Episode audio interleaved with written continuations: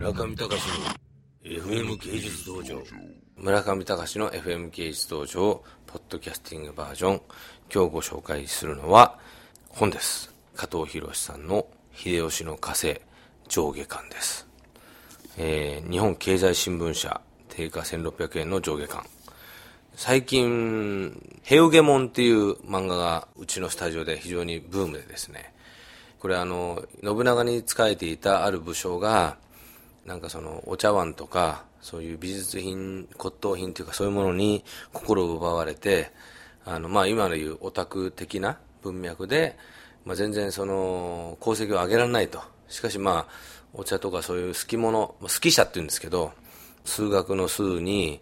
気候の木に、物って書いて好き好き者って言うんですけど、その好き者の武将のお話で1、2巻が出てるんですが、信長秀吉家康あたりの、あと、なんだっけ、あの、明智光秀あたりの、お決まりのそのストーリーの中で、そういう好き者の生き方みたいなものが、オタクの生き方みたいなものが書かれてる漫画で、まあ、うちのスタジオで大ヒットしてみんなハマってるんですが、えーまあ、その文脈とは言わないんですけれども、この秀吉の火星は、その、最近なんかその歴史の読み替えで、秀吉が織田信長を実は殺したっていう風な話になってるらしいんですよね。それのまあ決定版らしいんですよ、この本は。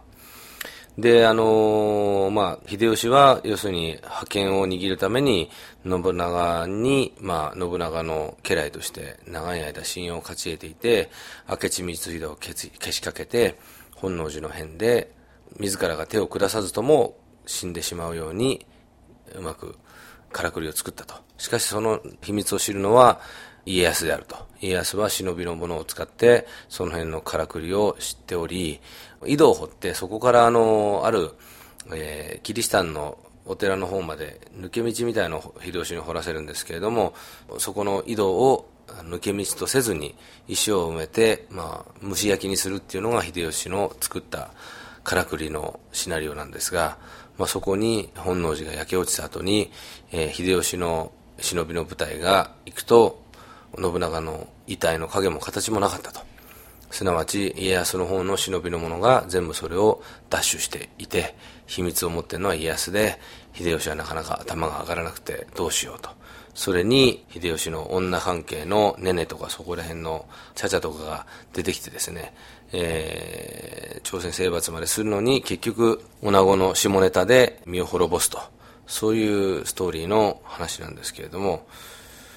まあそういう秀吉悪玉説がですね、その平家門でもこれでもだんだん出てきてると。